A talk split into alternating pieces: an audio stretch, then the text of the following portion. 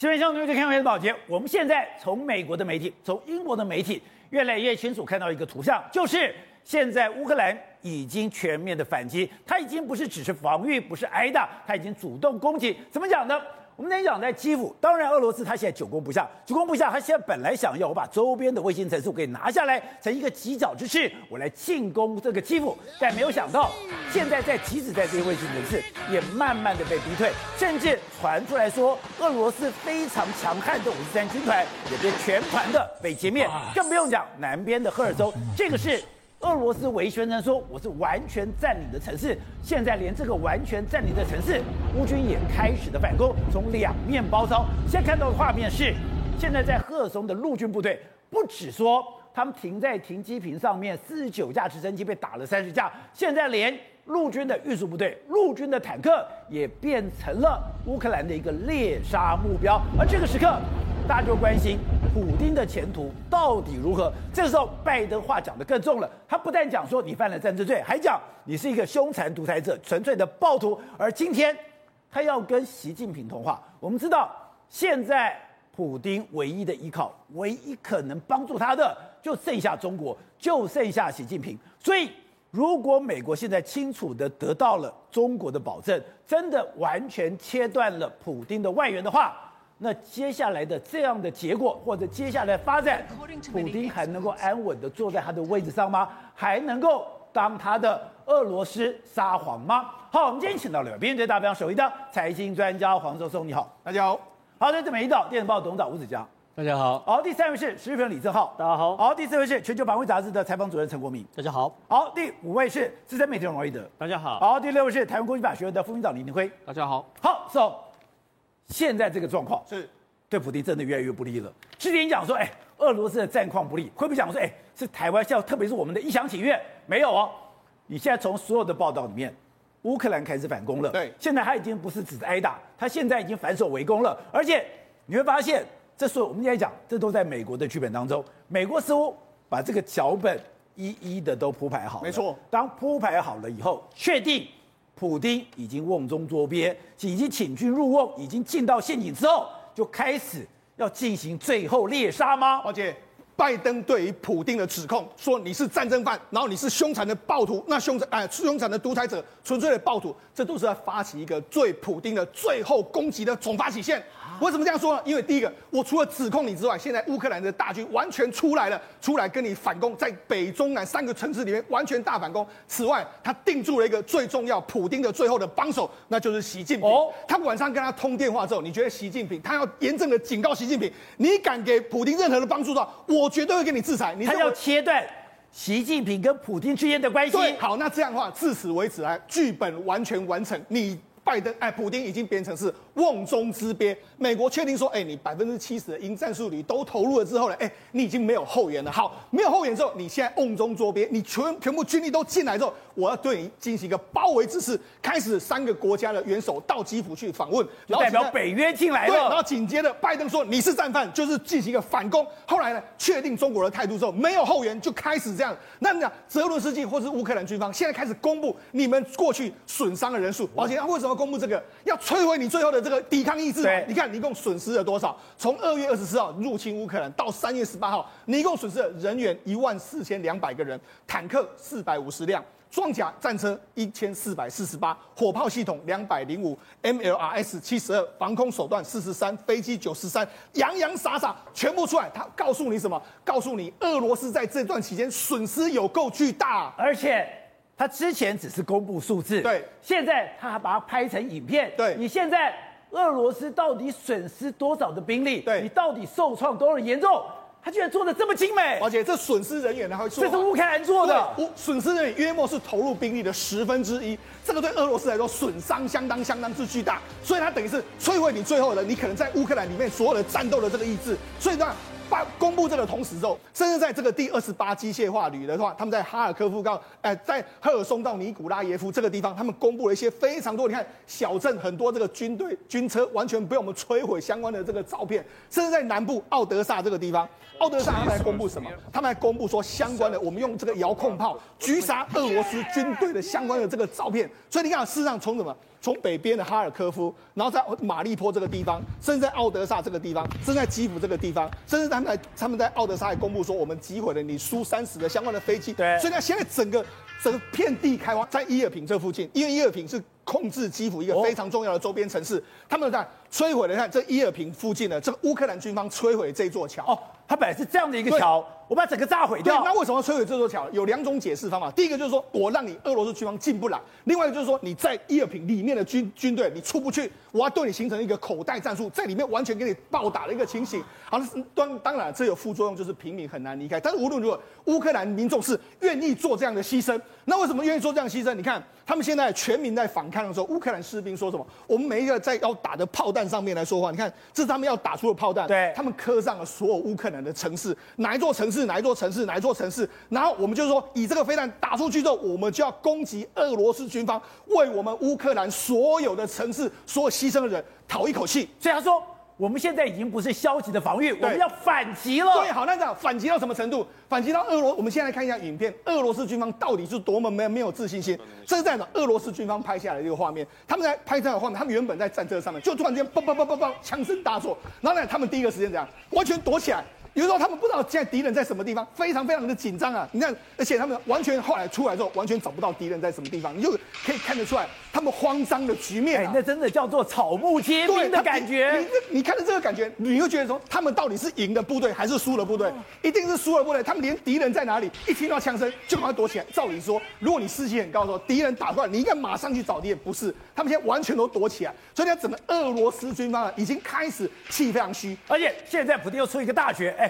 他居然在他本来可以牢牢控制的顿巴斯，对，弄一个禁航区，对，这个时候搞禁航干什么？而且那事实上最早说要禁航区的是谁？是这个泽伦斯基啊。他说在乌克兰境内都弄个禁航区，为什么？因为他们没有空优，没有空优，没有空优，你搞用禁航区，我这样的话，哎，我或许不会丧失空优。结果没想到，哎，在这个顿巴斯地区这个地方，哎，这个不是第一个搞禁航区是。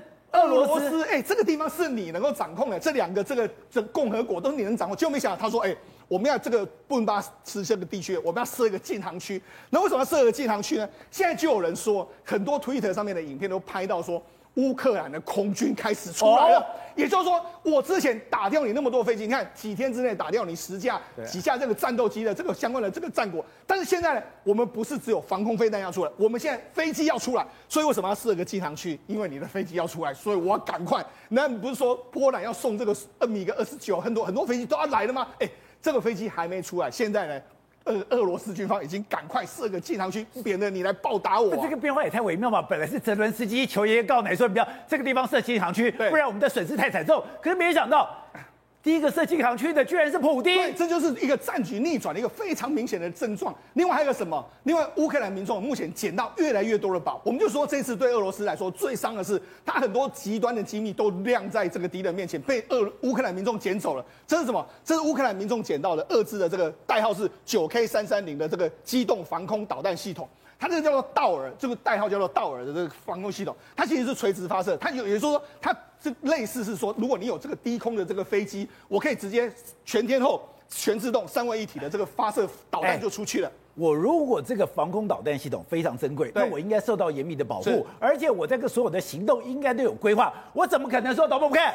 他竟然怎么样？他居然就这样子被丢在树林里面，对，就这样子被虏获了，对，这也太糗了吧！对，如果你是说经过激战，然后把它拿下来就算了，不是，他就丢在那个地方，丢在那个地方，这个民众就说：“哎，怎么我捡到这个东西啊？哎，这东西如果你造价的话，一个造价要两千五百万美金，折合新台币要五六亿左右。结果没想到就在这边被捡到，对，被捡到之后，他就赶快送到这个乌克兰的军方，还不只是只有这个代号所谓道尔的这个防空飞弹，还有另外一个什么？”古哎，通古斯卡的这个机动防空车，通古斯卡的机动防空，你可以看到这一台，他们也是这样，哎，也看到这一台，结果没想到这一台现在已经由乌克兰军方拿去使用。那通古斯卡，它是这个是略为高中高空，这是中低空的这个相关的防御系统，都被他们捡到。还不是捡到这个，他们要什么雷达拉法拉？法拉是什么？他们一个携带式的雷达，它主要是侦测目标。譬如说敌人从哪里打过来的时候，我侦测敌人的目标在什么地方，我可以因此而进行一个反攻。反攻，连这个都都丢了。另外一个罕见的这个电弹车辆叫 Tom MDM。宝杰，这这个透明敌人是做什么吗？是什么？它可以快速的分析，它在战场上如果有出现的时候，它可以分析找到敌人的定位所在。对，它的收中范围可以到七十公里。哦，它最厉害是什么呢？因为有些狙击手，他狙击你，对不对？你根本不知道他在哪里。对，我只要出动这台车之后，我可以找出，算来算去，我可以知道这个敌人在什么地方，我可以进行狙杀他。过去这个车子啊，在很多国际的战役里面，它可以狙杀在壕沟里面的士兵啊。就那些车居然也丢在这个地方啊，所以等于是说很多这个绝对的机密的东西完全都丢在战场上。那美国现在不是开心死了吗？我可以把这些地方好好拆解，好好研究了。那你像乌克兰这个俄罗斯军方这个战这个士气低迷到什么程度？宝姐，那他们现在在战场上面最流行的一件事是什么？什么事？找乌克兰的子弹。为什么乌克兰子弹是七点六二厘米的这个子弹？为什么？因为他们就说，我们目前呢在俄罗斯在乌克兰作战的时候，我们只能往前冲。如果往回打的时候，我们不是说他们有一个这个类似这种类似敢死队在后面，就直接对你这个枪杀。如果你敢回来的话，我帮你枪杀。不想打的时候怎么办？我不能回去，我只有一个方法，就是我拿到乌克兰的子弹之后，我自己打自己的脚，或者自己让自己受伤。因为我中枪的是乌克兰的子弹，不是我们俄罗斯的子弹。苦肉计。对，我这样的话，我就可以送回到大后方，甚至我可以有机会回到整个俄罗斯的这个国内。所以，他事实上现在俄罗斯军方的这个整个士气是相当的低迷跟涣散的一个。而且我没有想到说，现在居然还有乌克兰的民调出来。对，本来在战前他们愿意打仗的不到百分之六十。对，现在乌克兰。有百分之七十以上，对，是愿意作战到底。对，没错。但事实上，乌克兰是越打越强，越打越要越要抗俄。你看，整个目前他们民调里面来说的话，百分之七十已经愿意抵抗俄罗斯。那你看，你看到很多画面，你会觉得说，乌克兰民众真的是豁出去了。包括说，你看他们很多，因为最近有很多他们阵亡的将士遗体就要回到他们故乡去，他们很多民众都是沿路跪着。哎，其实他们西方人不会这样做，但是他们都这样子。跪着迎接，白天晚上跪着迎接阵亡将士。这不是同一个地方，这是不同的地方，不同的阵亡将士。对，结果乌克兰只要知道说我有阵亡将士经过，就会主动在两边跪拜。没错，甚至你看他们很多这个我们民间的这个小工厂或者小工坊里面来说，民众就已经进入工坊工厂里面协助什么军方？你军方要忍的，我们就来。你要什么反战车装啦、鸡爪钉啦、防弹背心，他们全部都投入工厂里面去运作。所以呢，他们这样全民一心的这个状况之下，那你当然知道嘛，为什么他们物资会越打越多？大家都进到工厂里面去加工，然后所有人都到战场上面去打。所以俄罗斯显然在这场战争里面，普丁是真的遭遇到了史诗级的惨败。好，正好刚刚讲的，普丁现在大家形容说，你的惨败不是普通惨败，是史诗级的惨败。而你讲你过去高高在上，现在可能一败涂地。昨天对内的说要清洗，就代表他的不安，他到底有多恐惧？这个恐惧现在不是只有他，也弥漫在整个俄罗斯的社会里面了。而且 CIN 局长伯恩斯形容普京愤怒又沮丧啊，这就是普京现在最好的愤怒又沮丧，愤怒又沮丧，这是最好的。这是美国 CIA 讲的。对，而且伯恩斯以前当过俄罗斯美国驻俄罗斯的大使哦，他这样形容普京。愤怒又沮丧，所以对于普京来说，他现在有非常非常多动作都符合 CIA 局长的预测。第一件事情，普京开始到处打电话，比如说他打给土耳其的总统。打完之后呢，还让土耳其总统的发言人公开转述说，他愿意跟这个泽连斯基碰面谈一谈。所以这件事情里面说，他自己讲其实很尴尬，我没有办法透过我的克里姆林宫，然后呢，他打给土耳其的总统去讲，就代表他现在有多恐惧啊！请土耳其帮他放消息，示出善意啊！这东西就是这样子吧。然后呢，中国更糗，中国应该是俄罗斯最好的盟友，对不对？今天最新的消息，普丁派他的外交部长。坐飞机到中国，原本要落地哦，就飞机掉头回俄罗斯。为什么？不知道，会不会是没油了啊？不可能嘛，一定是你原本要谈的谈不拢，中国请你回去了嘛，这次你才会。你说俄罗斯的外交部长本来要到中国进行，不知道谈什么，一定是跟现在的俄乌战争有关系。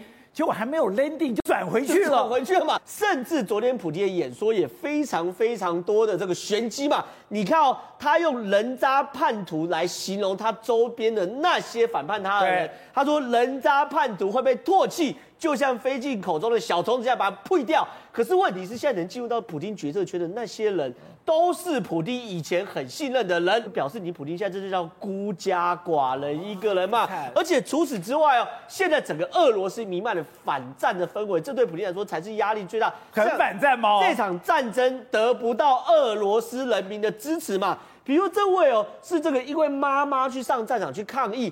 第一个，我们现在看细节，导播再大一点，他秀出他儿子的照片。对。可是这个妈妈她的指甲油涂的是黄色跟蓝色指甲油，哦、这是乌克兰国旗的画面。然后呢，他说他的儿子跟他通话的时候说，就这个，就就这个妈妈，他说整个团呐、啊，哎。已经几乎都死光，只剩十名士兵而已。所以你的前线如果是这个状况的话，请问你要怎么打下去？哎，你知道吗？俄罗斯是有进行新闻管控的哦，你所有的资讯要去被过滤的哦。结果这个妈妈竟然讲说，我儿子所在的军团几乎要被歼灭了。那是谁告诉你的？还是这个消息已经在整个俄罗斯传开了？你又想看有多少的军人的父母他是在俄罗斯？他们如果这种恐惧蔓延，那还打吗？就这场战争，你得不到自己民众的支持吧？你既没有上层那些各罗斯寡头、大官、军头的支持，下层民意也没有支持嘛？甚至前线士兵今天传出说什么东西，他们会去讲那个抢。乌克兰士兵的手枪，抢到乌克兰士兵手枪之后，互相对自己大腿开枪，说我是被乌克兰人射杀的，然后呢，我可以后送回俄罗斯，我就不用打这场战。那这个士气对，请问，如果你前线弥漫全部都是失败主义，然后你的国家里面平民也是这种失败主义的话，普京这场战根本没有办法打嘛。所以面对到这种状况，普京只有一件事，他就开始各式各样的杀人呐、啊，哦、而且呢，他是先开始威胁俄罗斯境内的人。比如说，不是有非常多反战团体吗？现在这种反战团体哦，既然有特工跑去他们家门口写一个大大的 Z 字，然后去威胁他说：“你不要再参加反战。”然后呢，像这是一个反战的艺术团体哦，他们的家里的玻璃被对弄破，然后又写一个大大的 Z，叫他们噤声闭嘴。所以这些事情，所以他讲说这是人渣，这些是叛徒，你就像飞到我嘴巴的蚊子，这个小虫我要把你退掉，不是只是情绪上的发言。已经这样干了，已经针对哎，已经顶门打吼去抓他认为的反叛者了。对，就是说现在这些人都很多都只是在网络上发出声明的哦，而且呢，今天最新的讯息，有一位俄罗斯的女模特，二十三岁哦，她去年在网络上被批评过普丁哦，就就消失了一整年，然后一整年后，昨天被警察发现干嘛？沉尸在家里的行李箱里面，会在行李箱被杀掉了，沉尸在行李箱里面。这个就是就这个画面，这是俄罗斯特工过去哦非常惯常使用的方式，就是说你如果反对普京的话，我就把你杀掉，我把你杀掉呢，我会把你放在行李箱里面，这会造成什么心理上的恐惧？就是真说假的，真的把人给宰了放在行李箱是俄罗斯特工的一贯手法。之前 MI6 有个情报官啊，二零一零年的时候，这个情报官也是啊被杀死后，英国 MI6 的特工哦被杀死后一样哦也是放在这个行李箱里面，然后曝。尸七天才打开，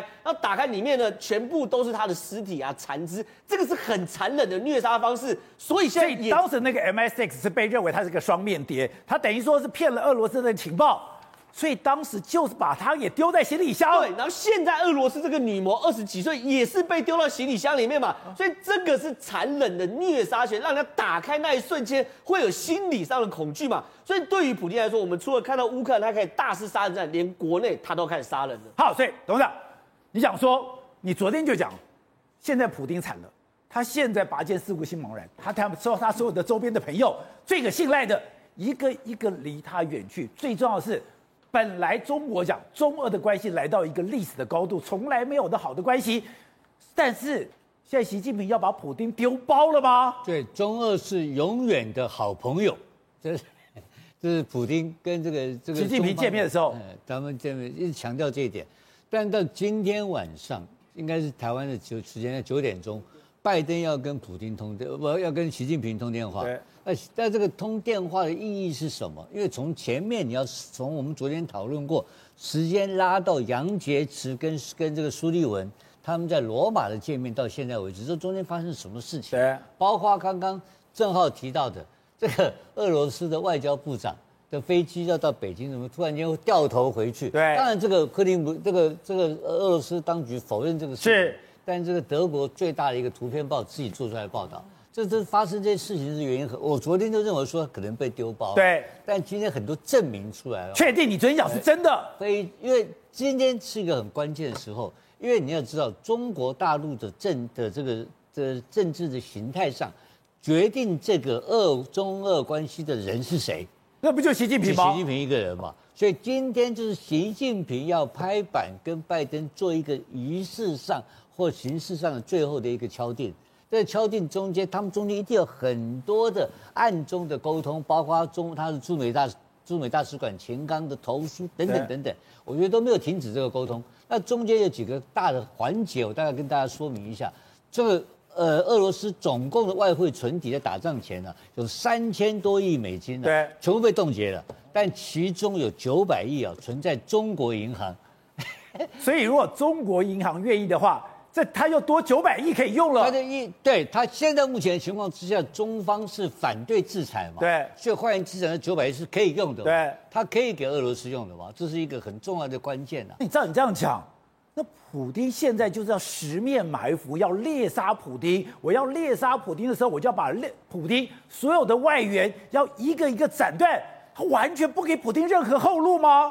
一点，最最后最重要的资源就来自于中国。那北京当局的味道你也知道，这三天前、三四天前，你看央视一开始有报道乌克兰的战胜的这些战果，对，你知道味道不对劲了。今天晚上的这个电话呢，它有交易，它有警告，哦，这两个意味同时都存在。同时存在的时候呢，这时候会导出另外一个结果出来。因为普京如果这最后的这个后援中国大陆被切切断的话，他会怎么办？他非常的沮丧，现在完全受不了，因为他会狗急跳墙吗？狗急跳墙。他担心，哎，你有两个生化武器跟核武，你会用吗？对，所以说现在布林肯，这是哎，这是国务卿哦，亲自亲口讲说，是俄罗斯，他担心俄罗斯会使用生化武器，这是这是布林肯就官方说法。对，那《纽约时报》一个专家，一个一个核武专家分析说，在十年前。从普京掌权，重新再复兴这个俄罗斯的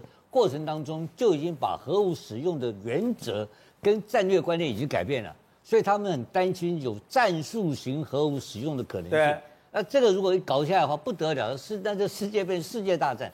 所以美国也在防止这个事情发生。但所以这中间有个关键的国家就是中国。对，当然我们现在还，我们现在录影时间是六点钟，还不知道九点钟哈，可是。今天拜登会在两边完全没有去摸底的状况下，贸然打这个电话吗？这这个就是我昨天讲的嘛，他的戏份是属于好还是坏嘛？两个可能性嘛。他如果两个没有瞧好的话，哎哎，卡我瞧后捞倒被那公点位，对，哎呀打打电话吵架的，不可能嘛，一定不可能是他们两个一定是仪式的功能大于实际谈判功能嘛。所以这个实际谈判功能早就谈好了。那这个谈好的情况之下，这个后路被切断的话，我觉得普京的后援完全没有，他很难再撑下去。那撑下去的情况之下，到底是他要动核武，还是他内部政变，还是用什么方式来解决这个问题？我觉得这个中国也在考虑说，北京有没有可能，他们出面扮演一个另外更积极的角色，这是美国希望的事情。但是我觉得中国大陆也不是笨蛋，也没有那么简单。这时候大家都在做交易，是交易的中间有包括到更复杂的事情在发生。好，所以各位，事情发展到现在这个地步，普京真的波波汤给他吗？波罗吗？现在这个猎杀，拜登不会给普丁任何机会吗？连你最亲密的伙伴中国这个线，我把你断的。干干净净、彻彻底底吗？对，当然，普丁他现在最后是不是能会狗急跳墙啊？使用到化学武器，或是使用到核子武器哦？其实还是看美国跟中国之间到底谈的结果会是怎么样。哦、其实三边全部是联动的，为什么？所以你说是美中要联合去压制，让他做最后。这种最疯狂的手段，对，那你这个最后这个手段其实会死伤非常多人，包含俄罗斯自己人也会死伤。但是你不要看小看普丁，因为其实在过往的一些战争，叙利亚这些战争或者是一些相关的小战争中，他总共用了一百六十二次化化武过了哈，就是说他不是没有用过，是用过化武，对，只是说小规模以及小地区用过。但是你如果要大规大规模大地区来解开，他现在你进入到。乌克兰的这样的一个泥淖当中的时候，他会不会疯狂到用这种东西？其实大家都非常担心哦。大概从去年三月，在阿拉斯加杨洁篪跟这个呃苏利文他们吵架，跟布林肯吵架完之后，这时候呢，大概半年时间他们会见一次面了。所以在去年十月他们也见过，今年的三月这时候你看。前几天借完七个小时，七个小时，七个小时谈什么东西？我都怀疑一件事情，就是说这每一项、每一项、每一项谈出来的东西，事实上杨洁篪能够决定吗？不能啊，不能嘛。这个在中国来讲，只有老大哥才能够拍板决定嘛。这件事情重要到。拜登要亲自听你，习近平怎么跟我说的？是的，所以苏立文今天带回去之后，跟拜登报告了完嘛，拜登就说：“那这种事情我来跟直接跟习近平瞧。”所以直接打电话给现在今天晚上就要打电话给习近平呢，来瞧这件事情。现在问题就是看习近平的态度了，因为习近平如果要出卖老大哥、出卖普丁的话，那这时候就好玩了。但是如果说今天哎要不要提供什么武器给俄罗斯去打乌克兰，这个或许习近平说好，我暂时就是不要这个武器给他。但是他建议讲喽。他说：“我今天挺乌不仇恶，就代表我我是挺乌克兰的哦。是，所以他今天有可能不会用使用武器去提供给俄罗斯去再打乌克兰，但是他会不会有所谓的这个能源？”金融方面的这个部分，就变成它是一个经济制裁的缺口。这个我认为是有可能会协助持续的协助普丁的，但他自己要面临一个风险，就是人民币也可能被制裁的风险。但是问题是对这拜登来讲的话，他今天拜登心里又想什么东西？我今天如果同时设了一个局，把习近平跟普丁两个一起同时压下去，不好意思啊，我。拜登就是不战而屈人之兵。我拜登今天在外交上的场合能够获胜的话，不就有利于今年年底的其中选举了吗？那为什么这么讲呢？因为你看到现在美国的媒体都在，就是说亲共和党的媒体，特别像福斯集团的，他们都在骂拜登。哦，你无能，现在还在骂拜登。对，你看蓬佩奥讲什么话？就是说，朋友，你就说你就是拜登太过于软弱，对，今天才会造成这个普京去打，才会有这场战争。如果你强势一点的话，今天他不敢打嘛。所以就是大家都是同一口气都在骂拜登，主要的原因是为了今年年底的其中选举，共和党想要大赢这个参议院的一个选举哦，以利于未来两年后的二零二四年的总统选举。所以你看到一件非常。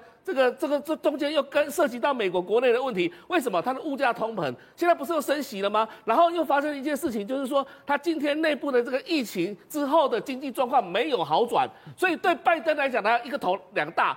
但今天就是说，今天跟习近平谈的一个关键点，他能够框住普丁吗？这个其实才是一个重要的东西。董事长，其实我看，我看了共和党的这些说明之后，我觉得拜登没有退路了。拜登如果这一次没有把普丁给压下去，甚至把普丁给摧毁的话，那就坐实了什么？坐实了共和党对他的指控。为什么有这场战争？是因为你的无能，是因为你害怕普丁，因为你害怕普丁，所以普丁吃定你。普丁吃定你以后，他才给挥军。所以你看，这个，这个是现在福斯最著名的记者。现在他主持的节目是整个美国收视率最高的一个节目。哎，他怎么讲？哎，一个记者哦，他居然怎么讲？我讨厌去想。因为我们领导层的不智，就谁？领导层的不智就是拜登，导致越来越多乌克兰的死亡。为什么死这么多乌克兰人？就是你的拜登的无能。更不用讲，哎，这个是非常右派的克鲁兹。我们陷入这一团乱，都是因为拜登怕了普丁。更不用讲，这些众议员讲的这么多的话。所以现在拜登只剩下一句话，只剩下一个路，我把普普丁搞变成我跟你的生死对决，不是你死就是我亡。可是拜登今天要讲的，昨天讲的是战犯，对不对？就是在今天是在。加码在骂他，普京是凶残的独裁者、纯粹的暴徒等等，这个说法就是在回应这个东西嘛。最后后面被逼的、被鞭打的，不得不出来表态强硬。然后第二个，那个记者讲的什么意思？你知道吗？他的意思很简单嘛，就是你的禁禁航区嘛，对，就派空军出去啊。因为今天的俄罗斯已经把这个所谓的顿巴斯，呃，就把乌东地区划定成他的禁航区了嘛。那你他可以画，你为什么不敢画？对，所以他们美国人的右派的人士基本是干的想法，就是美美国要出空军干他嘛。那经常去一干的话，俄罗斯就挂了。因为右派都是牛仔精神，牛仔精神就是什么？狭路相逢勇者胜，你不够勇啊！他就是要你出出兵干，而且部队进去没有？部队进去了嘛？已经现在征兵有一万多部队在波兰，在沿线这几个国家都已经布局好了嘛。那他空军航空母舰也在旁边了嘛？能不能够上去？可以，一点他的宣布就上去了嘛？他有没有能力做到？当然有能力做到嘛。所以这个概念来讲的话，是共和党的概念。他的目的其实很清楚的，叫你美国出兵。还有一个很重要的关键，其实是在八年前，就二零一四年开始，你有没有注意到一个很重要的事情？就是我们最近情报越来越多出来了嘛？看到说，哎，乌克兰部队那么会打，而且所以打的这个射击方式都不太一样。都可以打到好的东西，对，高价值资产都被他们轰炸掉了。所以他们发现最近今天我看我有个有个外媒，我我忘我忘了是哪一个媒体报道，说 CIA 讲二零一四年 CIA 派的战术教官，由军方的射击教官进去训练乌克兰的部队，让他们的射击方式改变，包括反光啊等等的哈，测这些都我不知道对吧？因为我们脱离部队太久了，我不知道光是一个射击的学问那么大。所以训练了一大堆的乌克兰的部队，对射击方式跟原来传统俄罗斯方式不一样了。